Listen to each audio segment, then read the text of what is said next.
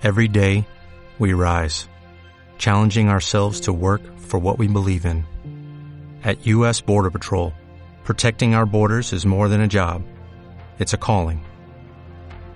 Agents answer the call, working together to keep our country and communities safe. If you are ready for a new mission, join U.S. Border Patrol and go beyond. Learn more at cbp.gov/careers. There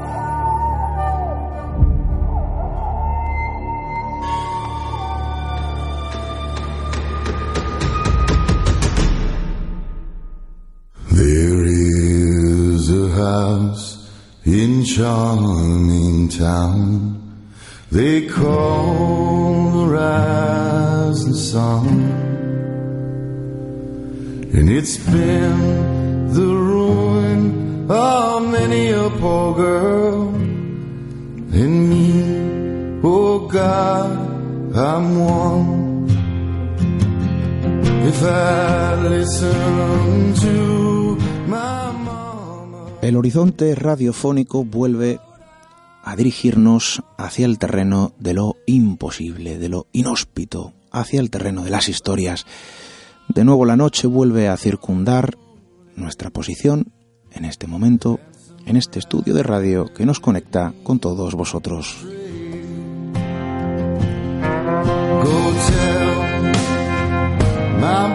Y este camino de las historias casi como una carretera lejana, olvidada.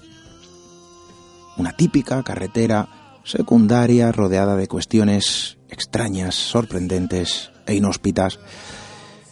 Pues vuelve a situarnos y, en esta ocasión, eh, frente a uno de los elementos que desde luego han generado polémica en el mundo del espiritismo, no sé si llamarlo así. Sobre la comunicación también, quizá a lo mejor tendría mucho que decir, el elemento al que vamos a acercarnos esta noche. Nosotros, desde luego, eh, ya saben que apostamos por eso, ¿no? Precisamente, por la comunicación, aunque esta noche vamos a hablar de un elemento eh, muy distinto al que nosotros solemos usar para comunicarnos con todos vosotros.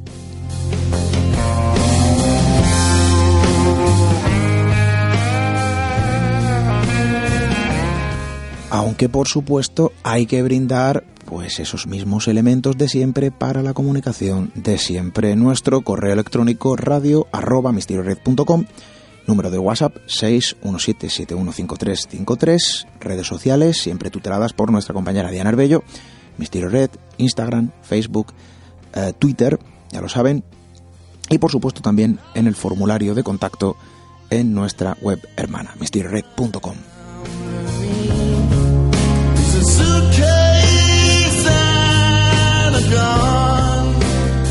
Y es que esto de las historias imposibles, historias imposibles, entre comillas, ya saben que lo imposible a veces también se hace posible, bien, pues eh, está rodeada también de esos elementos extraños, extraordinarios para muchos, eh, simple atrezo para otros, siempre polémico.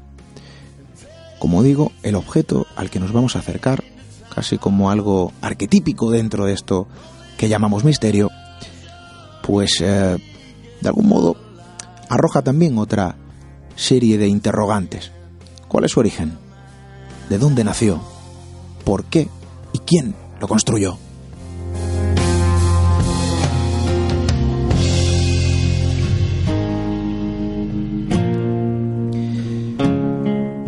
¿Y a qué nos referimos? Casi como el invento de un tablero parlante. Evidentemente nos referimos a la Ouija.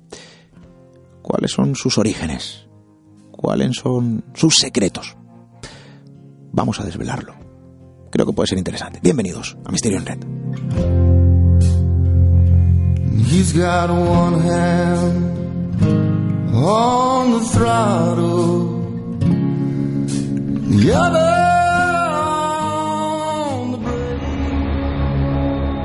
Atrévete a cruzar el umbral hacia lo desconocido. Aventúrate a descubrir que el misterio reside más cerca de lo que imaginas. Traspasamos la línea de lo imposible. Misterio en red. Con Esteban Palomo.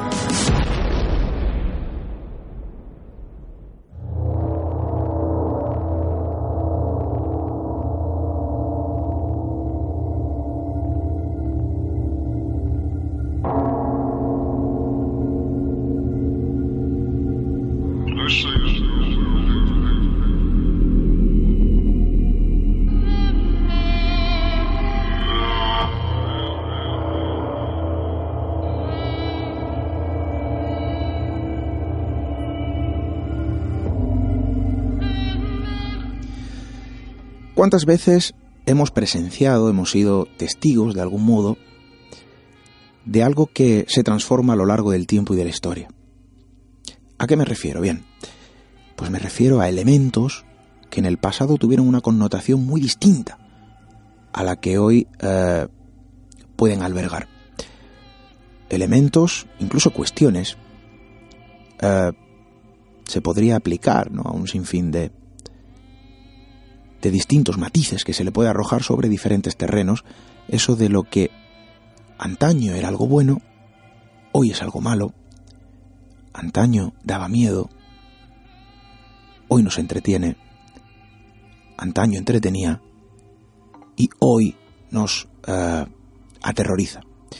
Esto se puede aplicar a un sinfín de historias y de cuestiones.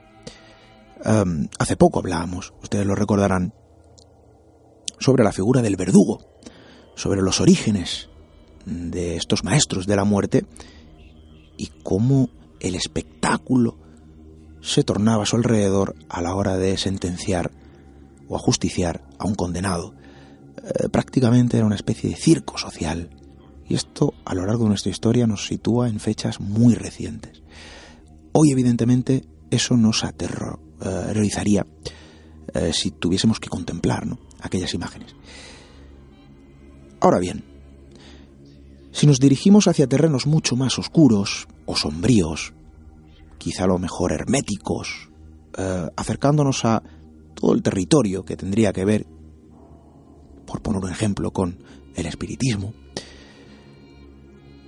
nos acercamos a elementos que se han distorsionado también a lo largo del tiempo. Un simple tablero con números, con letras, con símbolos, que hoy se atribuye también, gracias a la literatura, al cine y a la connotación social, que quizá a lo mejor se ha arrojado sobre este elemento, al propio miedo, al propio terror. Es un elemento que ha sido recurrente para este tipo de entretenimiento. Pero ¿cuáles son sus orígenes? ¿Era un elemento terrorífico en sus inicios? ¿Cómo se construyó esa suerte de tablero parlante? ¿Cuáles fueron sus constructores? ¿Cómo se observaba este objeto? Yo creo que puede ser interesante acercarnos a su historia.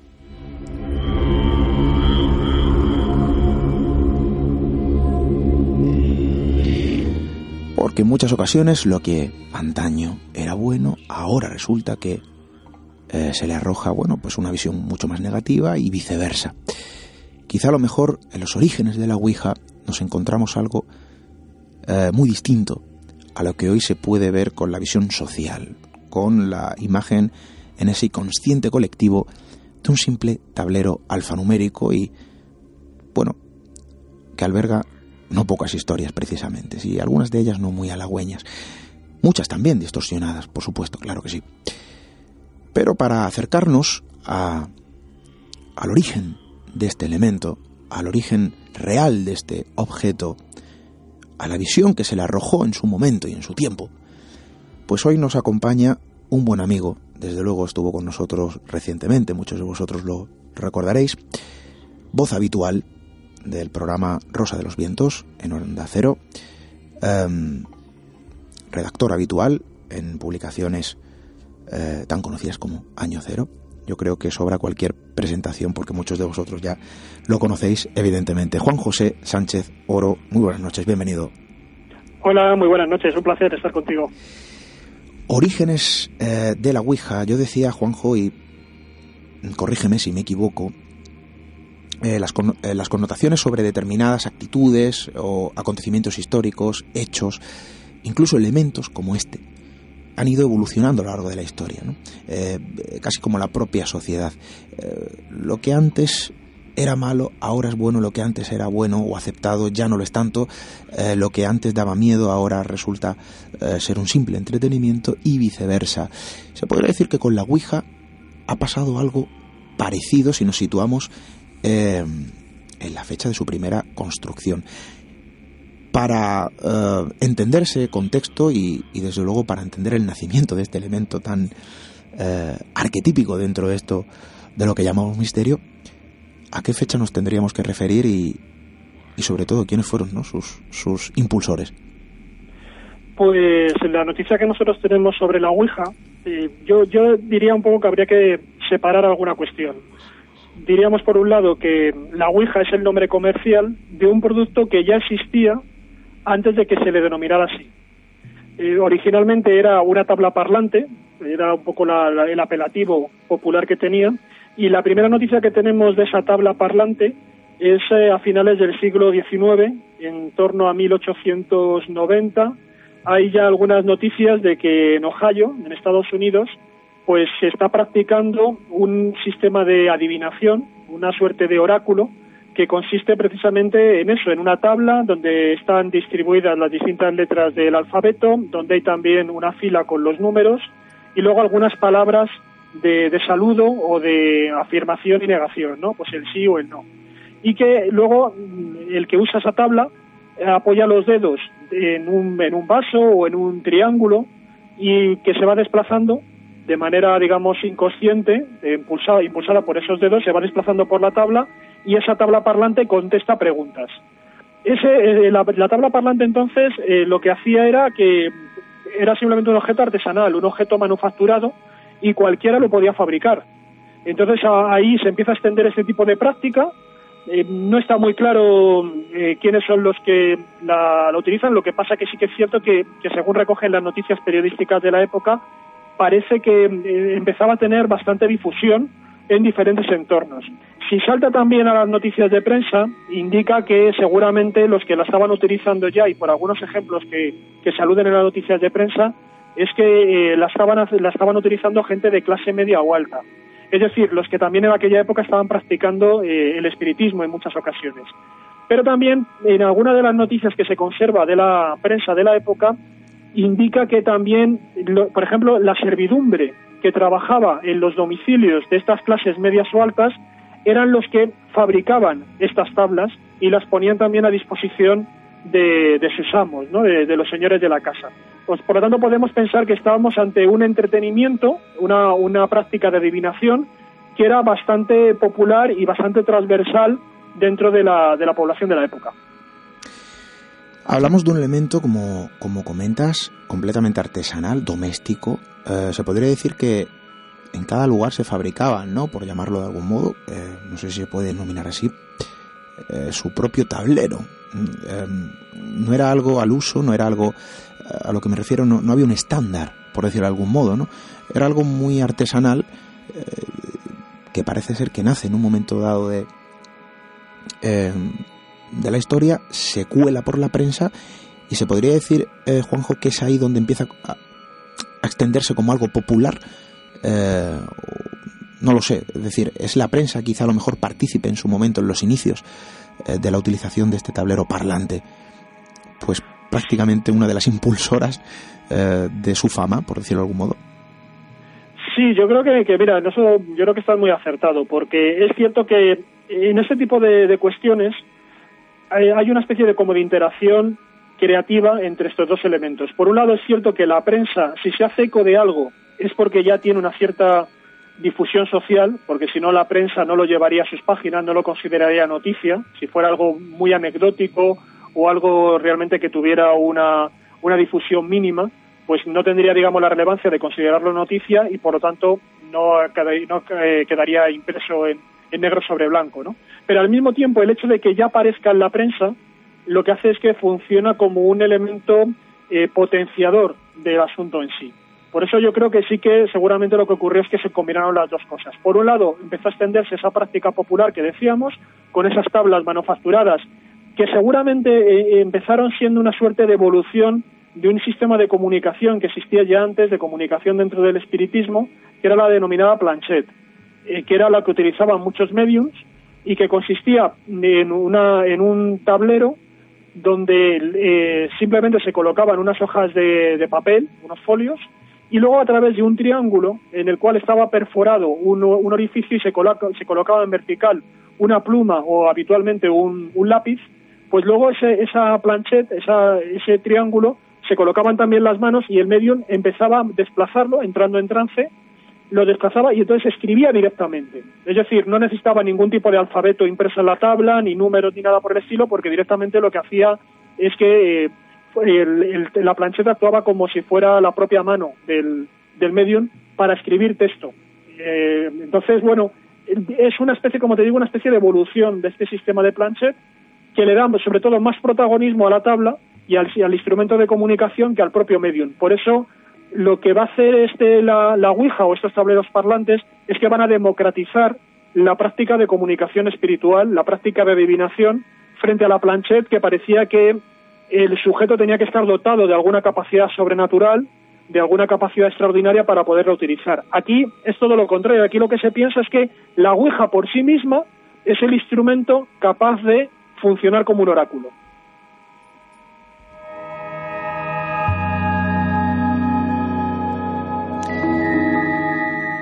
Y de la prensa, bueno, de toda la convulsión social que tuvo que provocar para que este elemento no apareciera, como bien dice nuestro amigo, en negro sobre blanco, a otro potente elemento, a las empresas que manufacturaron, que comercializaron, eh, bueno, pues esa especie de tablero parlante.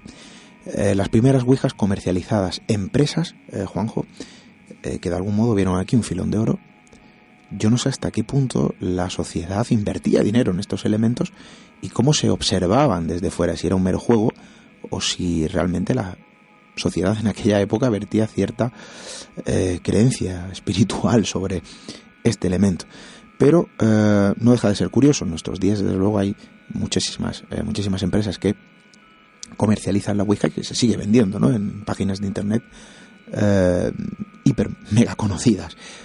Eh, la situación, que hablamos de una época que nada tiene que ver con la actual, donde no había internet, donde la plataforma de publicidad eh, más extensa, desde luego, se encontraba en la prensa, la prensa ya había hecho su trabajo y luego vinieron las empresas. En este sentido, se empezaron, Juanjo, a comercializar estos elementos. ¿En qué fechas estaríamos hablando? Sí, pues ya eh, si estamos hablando que a, finales del siglo XIX, en torno a esa década de los 80 o de los 90, se detecta esta práctica de, estos tableros parlantes manufacturados así de manera artesanal, domésticos, lo que va a ocurrir es que, mm, como tú señalabas, va a haber una serie de, de empresas, de empresarios que van a tener buen olfato comercial y lo que hacen es realmente capitalizar una práctica que ya existía en la época, creando una marca va a haber varias empresas al principio que van a tratar de mostrar esta tabla parlante. Algunos, por ejemplo, uno de los primeros diseños que hay es eh, lo que conocemos ahora como la Ouija actual, pero se va a denominar eh, la, tabla de las brujas, podríamos decir, ¿no? traduciéndolo. Eh, esa tabla, tenemos algunas noticias de ella, de que se estuvo vendiendo, pero parece como que no tuvo demasiada difusión. Hasta que van a llegar una, empresa que es la Kennar Novelty, esta empresa es la que sí que va a crear, va a registrar la marca Ouija y va a registrar el diseño, la patente de la Ouija que ahora conocemos. Eh, ellos, claro, van a legalizar, desde de alguna forma legalizan esta práctica social y de esa forma se van a obtener hasta cierto punto el monopolio del diseño. Una estrategia que yo creo que ellos van a hacer, que es lo que les va a diferenciar del resto, es que ellos lo van a divulgar como un juguete y no solamente lo divulgan como un juguete, sino que además lo distribuyen en las jugueterías. la publicidad que hacen en la prensa es efectivamente como si fuera una actividad que pueden desarrollar eh, en el ámbito familiar, desde los más jóvenes, los miembros más jóvenes de la familia, hasta los más eh, adultos, y eso va a hacer que tenga una enorme difusión en la época. Yo creo que eso, esa estrategia, ese marketing concreto es lo que va a catapultar a la fama el, el objeto en sí. Con un elemento además luego añadido que también van a tener y van a incorporar ellos en la, en la publicidad y que es distinto de lo que se había hecho hasta entonces, que es que le quitan toda esa connotación, como te digo, un poco demoníaca, por ponerlo así un poco en términos eh, simples, todo eso de, de, pasar de la, de la tabla de las brujas, que podría retraer a bastante gente, a ponerle un nombre tan exótico como Ouija y decir que es una tabla que procede de Egipto, una especie de oráculo egipcio, que es absolutamente, esto naturalmente es algo absolutamente falso, eh, falso ¿no? claro. absolutamente inventado, pero claro, ya lo, lo, coloca en un territorio así mágico, en un territorio muy atractivo, le quita toda toda aura sombría que podía tener esto de la tabla de las brujas y encima lo incorporan al entorno familiar. Y hacen un añadido más, no solamente al entorno familiar, sino que también en la publicidad van a ir desarrollando en los años siguientes la idea de que es una práctica que sobre todo funciona realmente cuando se hace en pareja. Y esto también es muy importante porque casi podríamos decir que es una especie como de Tinder de la época, ¿no? De Tinder del siglo XIX. Es la oportunidad que tienen determinadas parejas de coquetear eh, mientras están practicando el oráculo, mientras van haciendo sus preguntas, se van viendo las respuestas en la tabla, pues van poniendo las manos juntas. El, eh, además es que recomendaban que fueran parejas mixtas, hombre y mujer, y por lo tanto era, como te digo, una oportunidad de eso, de, de tener un cierto tacto, de, de, coquetear, de hacer determinadas preguntas un poco comprometidas, ¿no? Dentro de lo que sería una situación incluso de cortejo. Tremendo. Y claro, eso daba, daba muchísimo juego en una sociedad todavía con moral victoriana, con, con las costumbres muy rígidas, pues era una oportunidad de esparcimiento eh, disfrazada a través del, del juego de la Ouija. Tremendo, tremendo. Es el Tinder, fijaos, ¿eh? Un elemento eh, que desde luego nada tiene que ver con la connotación que hoy en día se le arroja y con todas las historias que se le han atribuido a lo largo del tiempo. Ojo, eh, Juanjo, corrígeme si me equivoco, porque la Ouija también empieza a cobrar cierta fama, mucha más notoriedad, a raíz precisamente ¿no? Eh, de los diferentes episodios e historias que eh, se iban generando a su alrededor. ¿Esto es así, Juanjo?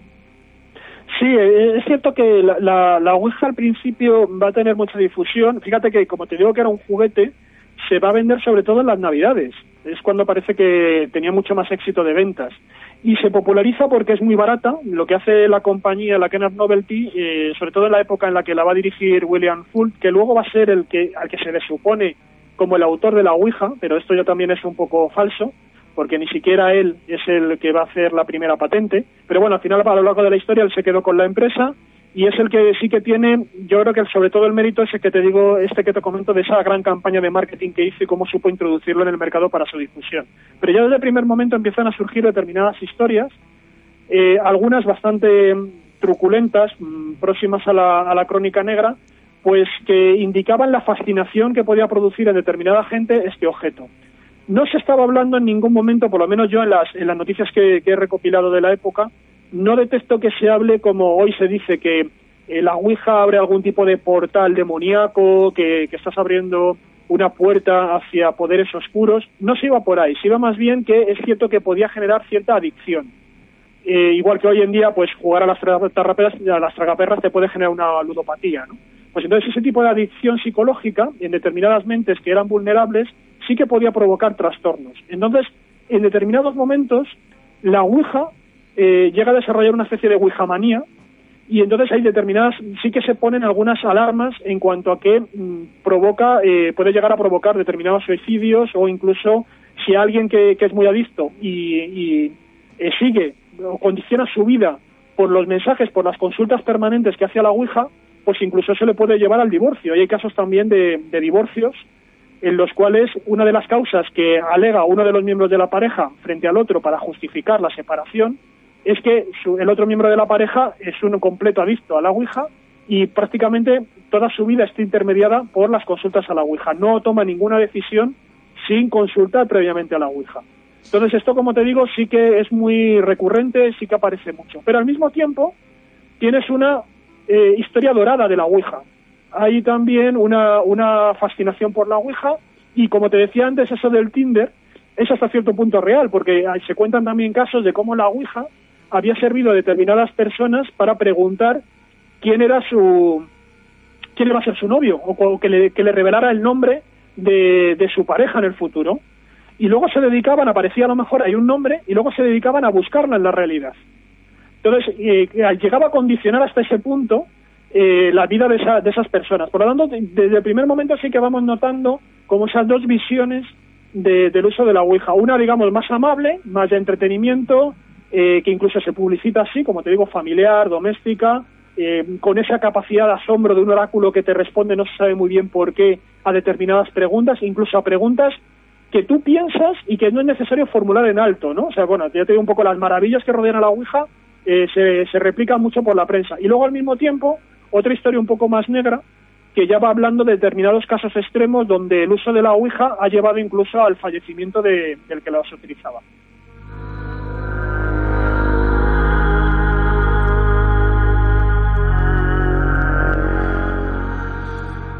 Y esta noche nos encontramos sobre la mesa de este estudio, pues una especie de tablero, eh, bueno, no sé si llamarlo imaginativo, sobre el que circunda la historia que esta noche queremos contar. Claro, un elemento controvertido, polémico y no exento de crónicas tildadas de oscuras y desde luego poco halagüeñas. Y por otro lado, como bien nos cuenta nuestro buen amigo Juan José Sánchez Oro, bueno, en sus orígenes la Ouija sirvió también para cosas positivas. Eh, la historia es que incluso de algún modo fue la inspiración o la fuente de inspiración eh, para todo tipo de artistas y escritores eh, que de algún modo, bueno, vieron eh, pues eso mismo, Juanjo, una, una fuente de inspiración en un tablero aparentemente inerte, pero rodeado de propiedades también aparentemente extraordinarias. Esto todo ocurrió en una época muy convulsa en cuanto a este elemento, que desde luego no hacía más que acrecentar la popularidad de, de lo que ya se conocía como la Ouija.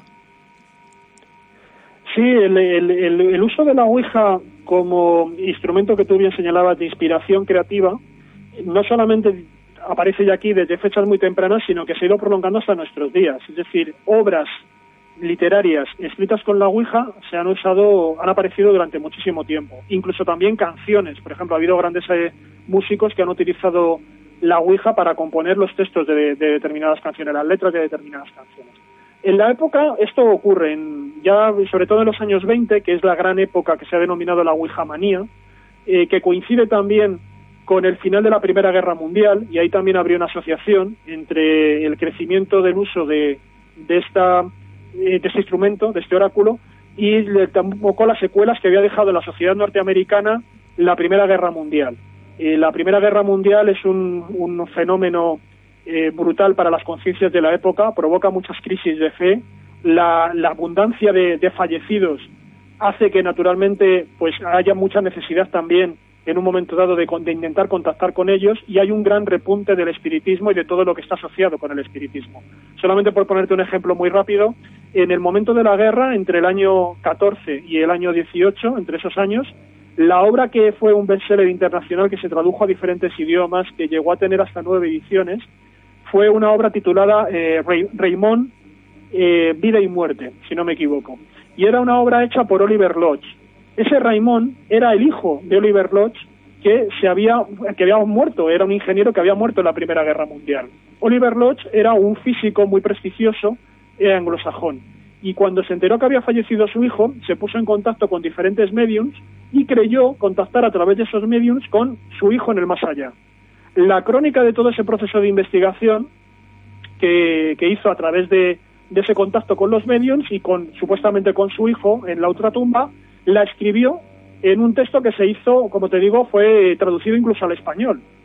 Y fue un auténtico éxito, super éxito de ventas. Eso simplemente nos, nos marca cuál era un poco el clima emocional que existía en la época. Bueno, pues la Ouija se incorpora también a este clima emocional y hace que eh, sea muy, muy utilizada tanto para contactar con, con los fallecidos como contactar con no se sabe muy bien el qué, porque tampoco hay algunos que defienden que simplemente es una especie de contacto telepático, hay otros que no se sabe, por eso hablábamos de, de las brujas, que simplemente funciona como un oráculo, pero no se sabe qué hay al otro lado que está respondiendo al tema.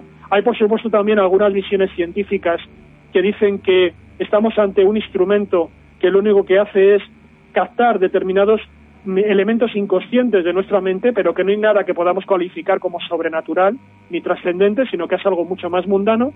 Y dentro de todo este panorama, pues efectivamente están los autores que, hay, que encuentran simplemente un instrumento de inspiración. Hay casos muy, muy conocidos, quizás una de las autoras que en la época más eh, éxito tuvo fue eh, Per Curran, que fue una mujer que escribió muchísimos textos, se suponía que, había, que era capaz de contactar con una mujer que se llamaba Patty Worth, y escribió varias novelas, varios textos a partir de la Ouija, que luego fueron publicados. Pero también tenemos eh, a determinados poetas, por supuesto, luego dentro de esta Ouija manía de la época, tenemos que se hicieron musicales en torno a la Ouija, que se hicieron, también películas en torno a la Ouija. Incluso ahí se puede localizar todavía en, Internet, en YouTube, se pueden ver, por ejemplo, películas muy breves, no cortos, muy breves de dibujos animados, donde el protagonismo lo tiene la Ouija. Entonces esto, como te digo, demuestra el alcance que tuvo, la popularización que tuvo en aquel momento la, la Ouija y que digamos que la parte más negra que podía tener, y que ahora siempre parece como que la asociamos, esa demonización de la Ouija todavía no había llegado al objeto, sino que era mucho más esa fascinación que creaba y el uso familiar, doméstico, popular que tenía, que la, la cara negra que luego se ha ido imponiendo con el paso del tiempo.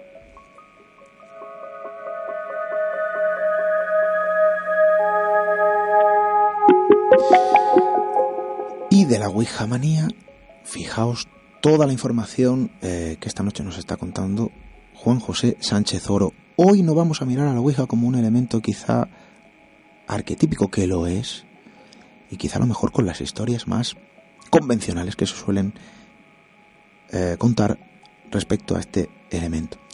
Queremos situarnos en sus orígenes, en su evolución, en su historia. Y por eso hay que dar ese salto también la Ouija manía, que de algún modo opera durante eh, un tiempo concreto en los calendarios de nuestra historia, que se transforma, que el tiempo cubre con esa otra pátina que hemos visto y de la que hablábamos al principio del programa, eh, bueno, pues aquello que de algún modo genera entusiasmo, al rechazo de la Ouija manía, por denominarlo, ¿no? De algún modo, a la Ouija fobia. Porque ese salto de algún modo existe, Juanjo. Sí, es un, es un aspecto yo creo que interesante. En, el momento en el que ya empieza a extenderse tanto la Ouija, como te estoy comentando un poco, digamos, por resumir, ¿no? por tierra, aire aire, o sea, se impone como un elemento, realmente es muy sorprendente consultar la, la prensa de la época porque te la encuentras por todas partes, te la encuentras en tiras cómicas, te la encuentras, como te digo, en noticias. Había, por ejemplo, noticias de cómo se habían intentado resolver crímenes con la Ouija. Eh, hay, anécdotas eh, absolutamente apasionantes y, como te digo, nada rodeadas de temas truculentos, sino como un uso muy convencional. Hay, por ejemplo, publicidad de marca de cigarrillos en la cual aparece también la Ouija. Se juega con la Ouija.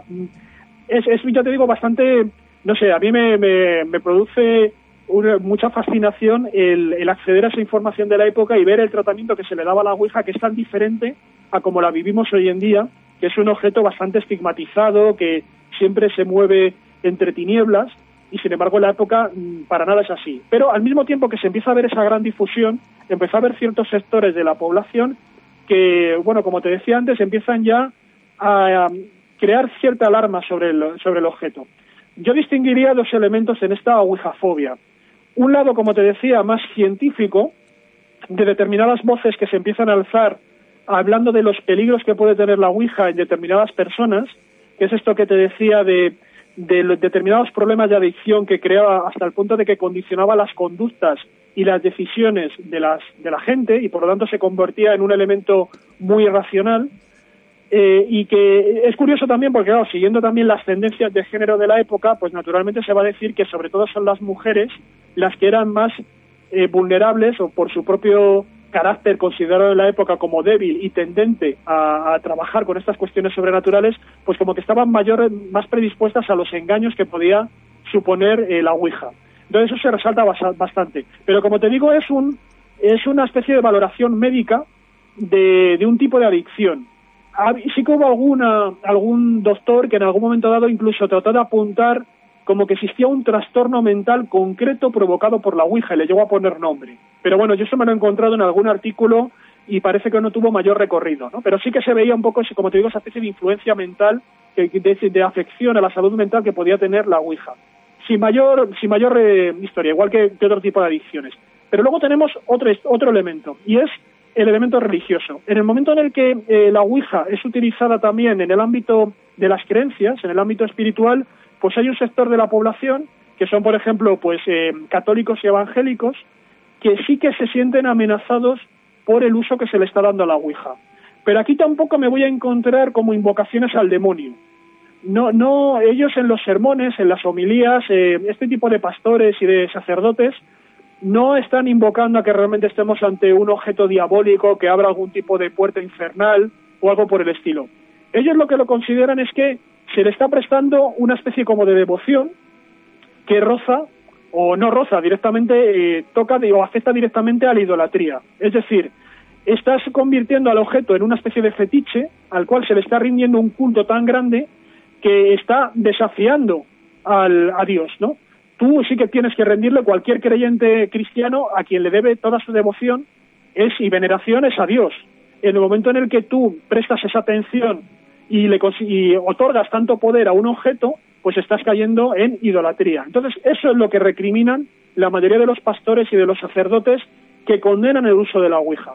Pero no tanto, como te digo, como una especie de objeto del demonio o de apertura de un portal infernal, que es un poco lo que hemos vivido ya nosotros, pero ya sería a partir de los años 70. ¿no? En esta época va más por ese tipo de, de manera de mancillar el nombre de, de, Jesús, el nombre de Dios, que por el terreno infernal.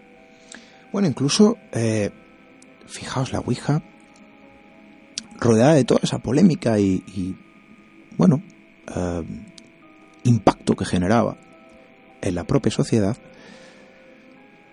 no solo actuaba, ¿no?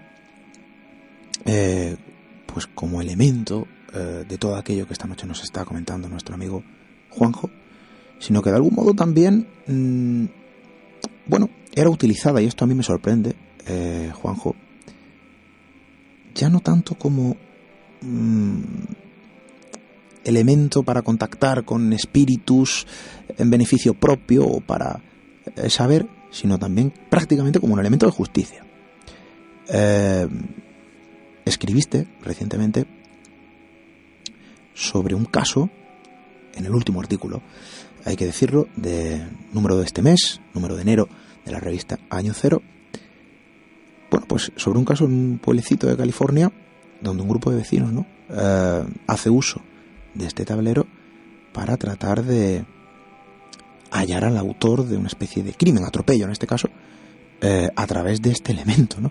Es decir, eh, de algún modo también es usado, incluso con vertientes nada personales, sí, sí como una especie de elemento de justicia. Sí, ese es un caso muy interesante. Lo que tú comentas es en el Cerrito, en California, en el 1920. Allí se produce el atropello de una joven de 18 años por un vehículo y, bueno, pues como también ocurre desgraciadamente en la, actualidad, pues aquí lo que ocurrió es que el, conductor se dio a la fuga y no se pudo identificar al responsable de ese accidente, de ese atropello. Entonces los familiares, muy dolidos, muy apenados por, por esa pérdida, decidieron utilizar la Ouija para tratar de averiguar quién había sido el culpable del accidente. Y pues buscaban a ver si salía la matrícula, si salía algún dato de, del personaje en cuestión. El problema es que la cuestión de, este, de estas consultas a la Ouija, movidas por la desesperación del momento, por el, por el duelo del momento, se fueron, vamos a decir así, como envenenando, se fueron un poco complicando, y se fueron convirtiendo cada vez en más truculentas y ya no solamente participaron una o dos personas dentro de, este grupo de consultas de la Ouija, sino que en torno al tablero parlante se creó una pequeña comunidad en la que participaban los familiares de la víctima y también algunos vecinos. Se habla en las crónicas periodísticas de la época de hasta unas ocho personas y había también de diferentes edades, porque estaban, como te digo, la, familia afectada y luego también algunos mm, eh, otros eh, miembros que de, la, de la comunidad vecinal y se pasaban todo el día, llegó un momento tan obsesivo que se pasaban todo el día haciendo consultas. Alguna de las de los miembros de este, de este grupo, que ya casi sería una especie de comuna religiosa, de comuna espiritual, eh, tan guiados por los mensajes de, de la Ouija, llegaron a creer que desarrollaban ciertas capacidades mediúnicas y también recibir mensajes en sueños. Eh, entonces, bueno, la, la, cosa, como te digo, se creó un ambiente, una atmósfera tan obsesiva en este grupo que llegó un momento en el que se pasaban casi las 24 horas del día consultando la Ouija. Y en un momento dado, cuando se estaba preparando este grupo para, la Pascua de la época, eh, para la Pascua de ese año 20, pues empezaron a, decir que no podían abandonar la casa ninguno de los miembros que estaban allí. Hubo ya una especie de cisma entre estos grupos, entre el grupo, entre algunos que sí que querían salir del edificio y otros que no les dejaban salir, que al final el escándalo fue tan grande que tuvo que intervenir la policía y finalmente toda la familia fue ingresada en un, en un hospital psiquiátrico por orden del juez. Tremendo. Es cierto que un poco, como te digo, por los prejuicios de género de la época, pues los hombres fueron eh, finalmente liberados antes de, de, esta, de este hospital psiquiátrico por el juez porque ellos alegaron que realmente no se estaban creyendo nada en ningún momento de lo que aparecía ahí en la Ouija, sino que estaban allí porque sí que veían a sus mujeres como muy crédulas. Y un poco para, bueno, pues como para sacarlas de, ese engaño, pues simplemente estaban como participando del asunto. Pero realmente no era así, se ve que todos eran absolutamente crédulos, que, que eran, estaban absolutamente al servicio, supeditados de los mensajes que había ocurrido, que habían ocurrido, que, que transmitía la Ouija, y que eso había condicionado sus conductas hasta el punto, ya te digo, de quedar aislados durante mucho tiempo y perder la noción de, de lo que era un poco la, la realidad. ¿no? Entonces es un caso muy interesante de cómo también se puede crear, y fíjate que esto cuando estuvimos hablando de, de la cuestión de las sectas, uh -huh. de cómo se pueden crear este tipo de, de, de, hablamos ahí de la persuasión coercitiva, ¿no? En este caso la persuasión coercitiva no venía de una persona, sino que venía de un objeto al que se le atribuye inteligencia, al que se le atribuye intencionalidad y que es capaz hasta este punto, ¿no?, de, esclavizar a todo un grupo a partir de, de un simplemente tablero de madera.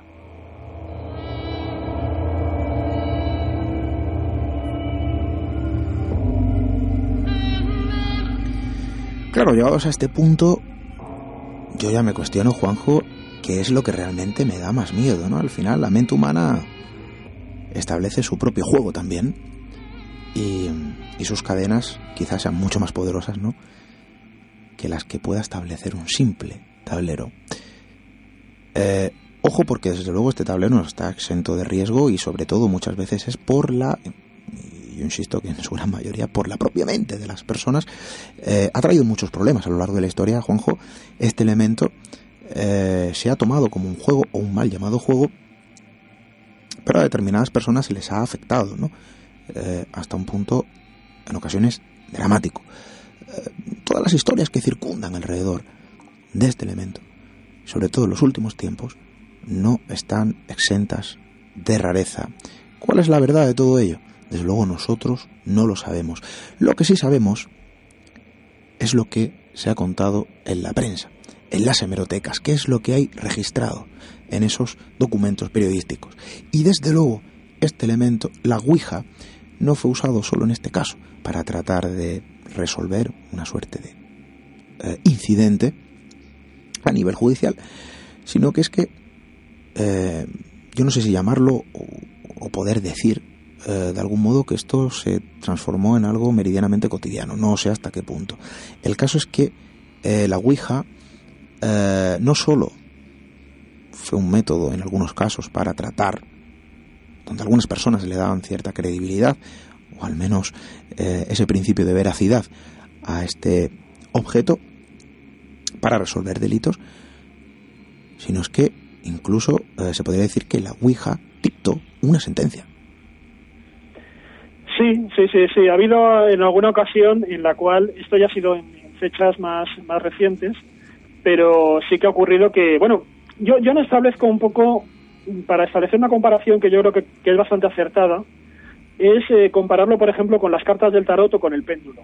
Yo creo, que, yo creo que hoy en día ni las tablas del tarot ni el péndulo, por lo menos hasta donde yo sé, salvo alguna excepción que uno se puede encontrar, eh, consideremos que esté demonizada. No hay una especie de leyenda negra que vaya arrastrando ni las tablas del tarot ni, ni el péndulo de personas que de alguna manera por practicar la cartomancia o la radiestesia de pronto hayan abierto algún tipo de portal infernal o hayan, les hayan perseguido entidades oscuras ni nada por el estilo. Al menos no, no, del, no hay historias asociadas a, a estos objetos del mismo calibre que tenemos con, con la Ouija, ¿no? que hasta el punto de que, bueno, como tú señalabas al principio, han venido reforzadas también por las series de televisión y por las películas. Yo no conozco ninguna película de terror que se llame Tarot o que se llame El Péndulo, ¿no? Y en cambio sí que tenemos películas de terror que se llamen Ouija. Entonces yo creo que eso es muy, muy significativo. Entonces lo que sí que es cierto es que, claro, evidentemente, igual que ocurre con el tarot, igual que ocurre con el péndulo, eh, las personas se pueden eh, obsesionar con ese objeto y, como te digo, llegar un momento dado a que cualquier decisión importante que tengan en su vida la traten de necesiten una respuesta y sobre todo si son decisiones muy complicadas donde hay una gran incertidumbre sobre qué es lo que va a ocurrir o sobre lo que ellos tienen que, que decidir en una de esas encrucijadas vitales graves, pues naturalmente uno se ve muy empequeñecido y le gustaría tener algún sistema de certidumbre para poderlo afrontar. Bueno, pues esto es un poco lo que ocurrió en el año 1994 en, en Inglaterra, cuando un jurado tuvo que decidir sobre la suerte de un acusado en un juicio. Pues parte del jurado, eh, además es que fíjate que, la historia es bastante importante, el acusado en el juicio era una persona que supuestamente había asesinado a un eh, matrimonio, y además de una manera bastante, bastante cruel, ¿no? bastante despiadada.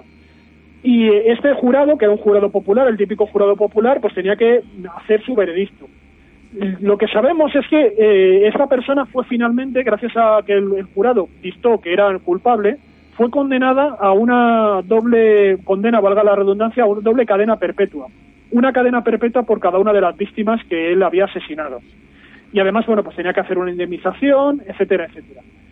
El problema es que este jurado parece que tomó parte del jurado, parte de los miembros del jurado, cuando estaban en el hotel y tenían que hacer la deliberación de, del veredicto, pues improvisó una ouija con trozos de papel en una de las habitaciones, utilizando una de las copas de cristal que había también en el, en el minibar de esa habitación, y entonces trató de ponerse en contacto con los fallecidos.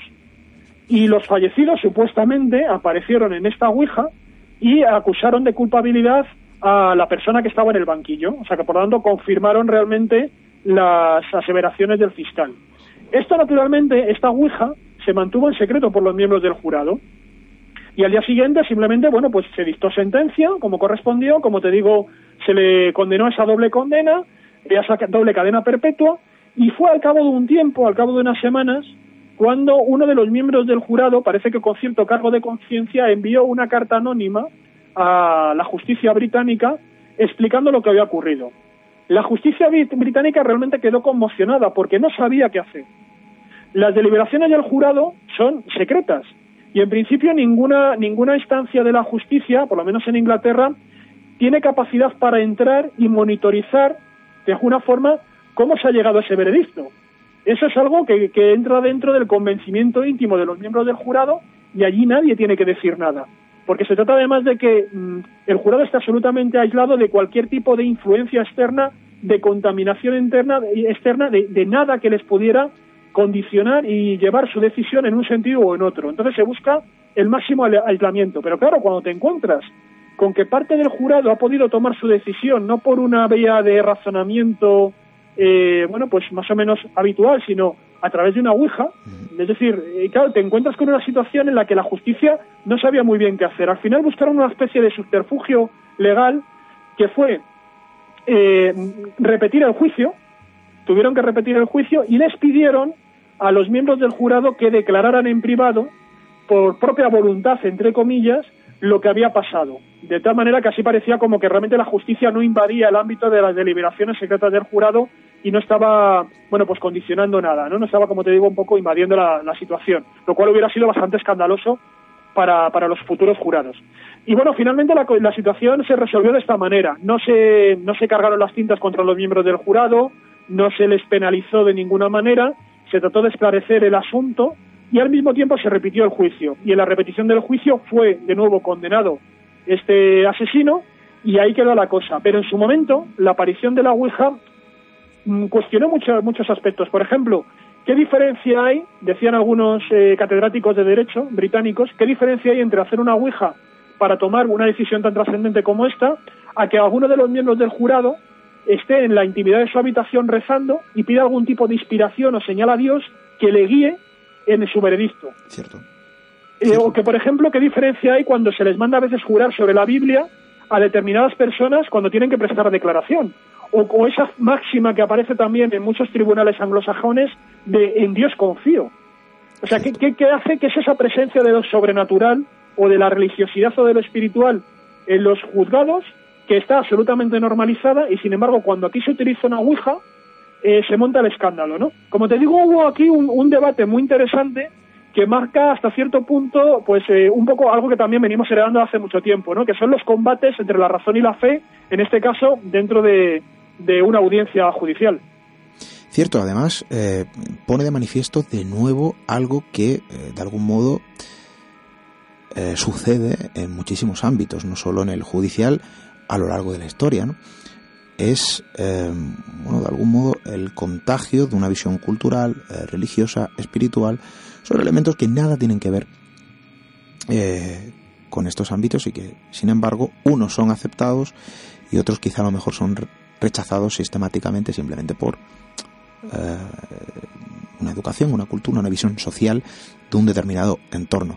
Esto sucede y también, eh, de algún modo, comprobamos, gracias a los documentos que rezan en las hemerotecas y desde luego gracias al trabajo de documentación de nuestro buen amigo Juan José Sánchez Oro, que estas cosas ocurrieron y que de algún modo también siguen ocurriendo. Claro, la pregunta es, todo el mundo conoce ¿no? Eh, la visión actual que se arroja sobre este elemento. Sin embargo, Juanjo, yo te voy a hacer una pregunta. Eh, quizá no habría que distorsionar tanto la visión sobre este elemento. Es decir, antaño era un objeto exento de riesgo. Hoy se le atribuyen, eh, bueno, pues gracias a todas esas historias eh, que circundan el tablero eh, de la Ouija, hoy se le atribuyen eh, connotaciones mucho más oscuras y desde luego se le arroja ese miedo y a la gente a lo mejor titubea a la hora de coquetear con este objeto. Habría que tener motivos. Eh, hay justificación más allá de todo lo que se ha arrojado a lo largo de la literatura, el cine y las diferentes obras culturales que se han proyectado sobre la Ouija, o realmente eh,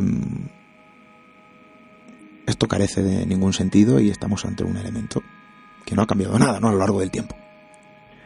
Yo creo que, y es una cosa que también está un poco en debate dentro de algunos de los historiadores de la Ouija, que parece que realmente el proceso de demonización o el proceso de estigmatización de este objeto empieza a ocurrir a partir de los años 70. Y suelen situar un elemento mediático que parece que influyó mucho a decantar la balanza, a, situarla dentro de, esa leyenda negra de la Ouija, la aparición de la película El Exorcista. En la película El Exorcista, si, recuerdas, hay una escena donde una de la entidad oscura, que no sabemos cuál es, esa entidad oscura se pone en contacto, se manifiesta a través de la Ouija. Hay una escena con una Ouija. Y claro, dentro del contexto de una película tan, tan fuerte, ¿no? Como es la del exorcista, pues yo que ya quedó también la Ouija, este tablero parlante quedó demonizado. Y eso es algo que, fue arrastrando posteriormente. Además también coincide con que en esa época, en los años 70, eh, es el gran boom también de la nueva era. Y eso puso mucho, muy nerviosa a las religiones convencionales, que enseguida empezaron a denostar todo lo que tenía que ver con el esoterismo y todo lo que estaba relacionado con la nueva era. En los años 60, la Ouija fue también muy utilizada, tuvo también una, hubo una época también de cierta Ouija manía, eh, hasta el punto de que justamente va a ser a finales de los años 60 cuando la marca Parker Bros va a adquirir los derechos de la Ouija, que tradicionalmente había tenido la otra compañía que hemos mencionado, la va a adquirir y la Parker Bros, para darnos cuenta, era una, una empresa de juegos también, de juguetes. Eran los que tenían el Monopoly. Y de hecho, en el primer año en el que compran la marca de la, de la Ouija, va a vender más este tablero parlante que el Monopoly. Estamos hablando de millones de ejemplares que se vendieron. Claro, si realmente se distribuyen millones de ejemplares y se abre cada vez que jugamos a la Ouija, se abre una especie de puerta infernal hacia un mundo oscuro y ocurren mil historias, pues claro, es que no sé, media parte de la po media población mundial debería estar absolutamente demonizada, ¿no? Y evidentemente nadie, no hay ninguna correlación que demuestre que a mayor número de venta de Ouijas hayan aumentado eh, proporcionalmente el número de trastornos mentales o de poseídos. Esa correlación estadística no existe. Por lo tanto, lo que sí que tenemos es que se ha producido una demonización de la Ouija Y yo en este sentido también establezco un paralelo que creo que se puede entender muy bien. Cuando ocurrió, por ejemplo, aquí en España el famoso eh, asesinato, el asesino de la katana o el asesino del juego de rol, Sí, también hubo un intento de demonizar los juegos de rol, si recuerdas. ¿no? Y estaríamos un poco en lo mismo. Es decir, yo he jugado, yo he sido jugador de juego de rol. A mí me ha encantado jugar y me, fascinaba. Yo realmente me creía un personaje de juego de rol y simplemente estábamos alrededor de una mesa y había un momento en que tú veías todo lo que estaba diciendo el máster de la sesión, eh, todos esos escenarios que eran absolutamente imaginarios, porque además no utilizábamos ninguna figura, era todo absolutamente de palabra, era todo oral, ¿no? Pero se creaba un ambiente tan increíble que realmente llegabas a, creerte eh, que estabas por esos paisajes que te iban describiendo. Entonces yo entiendo que, y al igual que ocurre, por ejemplo, quien juega a las tragaperras o juega al póker online y simplemente es una actividad recreativa y ahí queda, pero hay que a quien les produce un determinado enganche y termina eso traduciéndose en una patología. Con la Ouija yo creo que puede ocurrir lo mismo que con los juegos de rol, que jugar a la PlayStation, que, que cualquier otra actividad que en un momento dado eh, te, te arrastra, te arrastra y ya quedas sometido por esa actividad. Por lo tanto, yo creo que en el mismo nivel. ¿Qué es lo que yo creo que ocurre ahora? Que al ser una, un objeto que ha sido ya demonizado, se está despertando determinado interés para determinadas personas que tienen cierta vulnerabilidad mental y que ya se está convirtiendo en, una, en un elemento que está atrayendo a ese tipo de perfiles. Por tanto, dicho muy vulgarmente, a veces se van a juntar el hambre con las ganas de comer. Y eso hace que efectivamente nos podamos encontrar con determinadas historias asociadas a la Ouija, porque ha sido también utilizada por personas que creen que la Ouija les va a dar eso que, que, andaba- que andaban buscando. Y se genera ya un círculo perverso, psicológico, que puede explicar que, que tengamos casos de ese tipo. Pero todo eso ha influido también en la propia imagen que se ha construido en torno a la Ouija.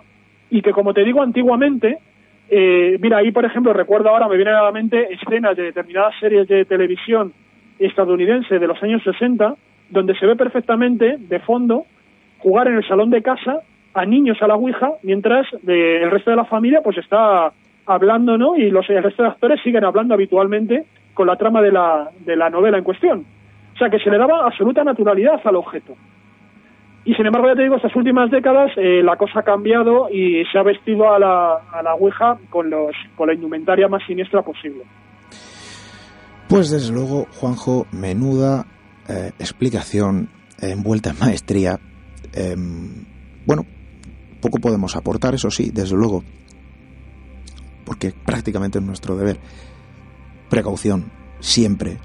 Em, yo conozco casos eh, de personas, además cercanas, que han tenido un mal encuentro con este elemento y simplemente eh, acercándose, ojo, desde el punto de vista escéptico y en un momento dado por los motivos que sean, se han visto envueltos en un episodio, eh, bueno, pues que de algún modo ha sido más o menos eh, desagradable. La mente en ocasiones nos puede jugar una mala pasada. Para muchos esto es lo que ocurre y para otros, y las opiniones están ahí encima de la mesa, bueno, pues hay otro tipo de atmósferas que giran en torno a determinados elementos y desde luego la Ouija no iba a ser menos para este tipo de opiniones. Por siempre, hay que decirlo, precaución, cautela, cuidado, no es por nada, simplemente porque a veces el enemigo lo encontramos fuera, sí, y otras veces lo encontramos dentro de nosotros mismos. Esta noche hemos querido acercarnos a otro tipo de historias. Mejor dicho, a la historia. No hemos querido circundar crónicas eh, que sobrevuelan un tablero, bueno, para muchos maldito, no. Hemos querido recorrer la historia de un polémico tablero que sigue dando que hablar en nuestros días. Y ahí lo dejamos. Juan José Sánchez Oro, muchísimas gracias. Pues muchas gracias a ti. Solamente también un apunte muy rápido, Sí. si, si tenemos tiempo. Por supuesto. Pues mira, que comentar que también la Ouija ha sido utilizada y hace muy poco en investigaciones en laboratorio, en laboratorios universitarios, por ejemplo. Hay experimentos muy interesantes, que eso también sería para otro programa, ¿no? El uso científico que se ha hecho de la Ouija para intentar acceder a determinados conocimientos y desentrañar un poco también los misterios de la mente, ¿no? Como igual que se utiliza el polígrafo, se utiliza eh, el electro, es decir, simplemente como un, un instrumento más que puede arrojar luz sobre, sobre nuestra mente, ¿no? No oscuridad, como a veces también parece que, que es un poco ahora mismo la fama que tiene el objeto. ¿no? Oye, Pero pues estoy muy de acuerdo contigo con lo que has dicho de que eh, seguramente el peligro no está tanto en el objeto, sino que esté en la persona y en la predisposición y en la vulnerabilidad en determinados déficits cognitivos que puede tener ya esa persona antes de utilizar la Ouija, igual que antes de usar una PlayStation o antes de jugar al rol. ¿no? Pues ahí queda eso, Juanjo. Hoy hablamos pronto, ¿eh? Nos quedamos con ese dato que nos das, la Ouija en laboratorios, la Ouija en manos de científicos. Los resultados no lo vamos a contar esta noche. Seguramente hablaremos pronto. Juanjo, muchísimas gracias. Muchas gracias a ti, un placer.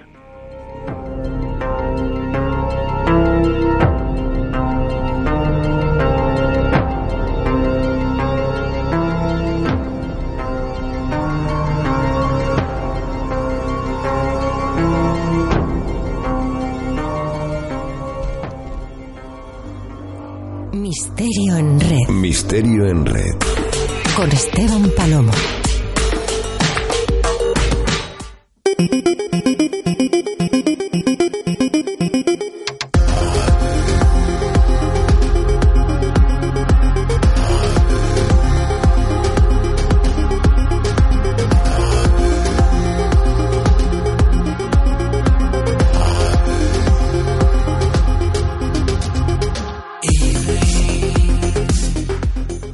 Y es que lejos de del elemento que hemos circundado esta noche, la Ouija, prácticamente como tablero portentoso, como método de conexión con el otro lado, con el mundo espiritual, a veces el ser humano y a lo largo de la historia, prácticamente desde que el hombre es hombre, eh, bueno, pues se ha vertido cierta creencia en determinados elementos. Se le ha otorgado poder.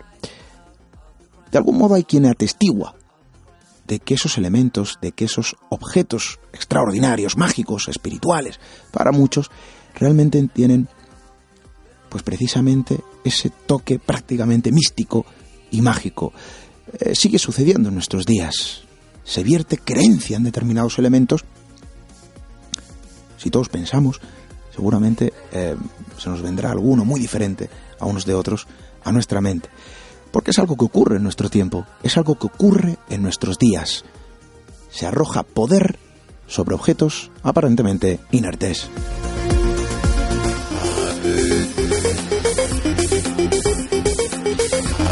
Y las consecuencias, como todo en la vida, pueden ser positivas y desde luego también negativas. A veces para bien y a veces para mal. ¿Dónde está el límite? ¿Hasta dónde un elemento eh, alberga ese poder para condicionarnos? Hasta dónde un elemento alberga esa magia real que es capaz de conectarnos con, bueno, una especie de territorio paralelo. ¿Hasta dónde todo esto es una realidad? ¿Hasta dónde todo esto no es un producto de nuestra propia mente? ¿Y si es nuestra mente realmente tan poderosa que es capaz de otorgar realmente ese poder a un elemento, pues ya lo hemos dicho, aparentemente inerte?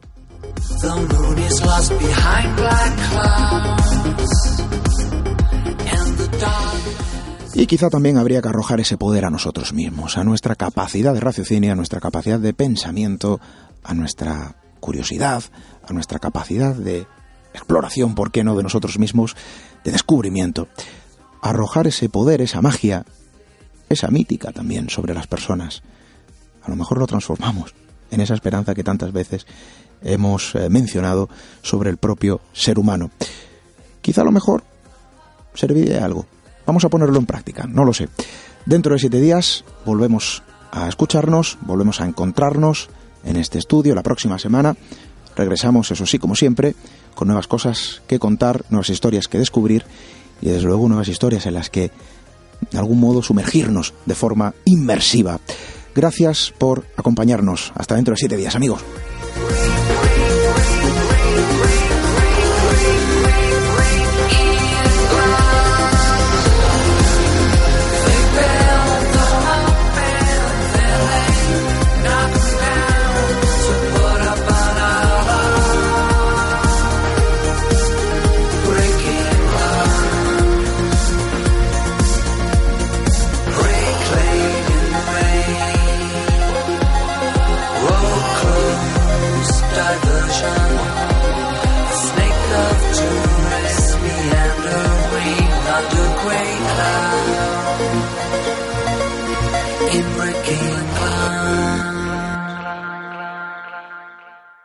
When you drive a vehicle so reliable it's backed by a 10-year, 100,000-mile limited warranty, you stop thinking about what you can't do and start doing what you never thought possible. Visit your local Kia dealer today to see what you're capable of in a vehicle that inspires confidence around every corner.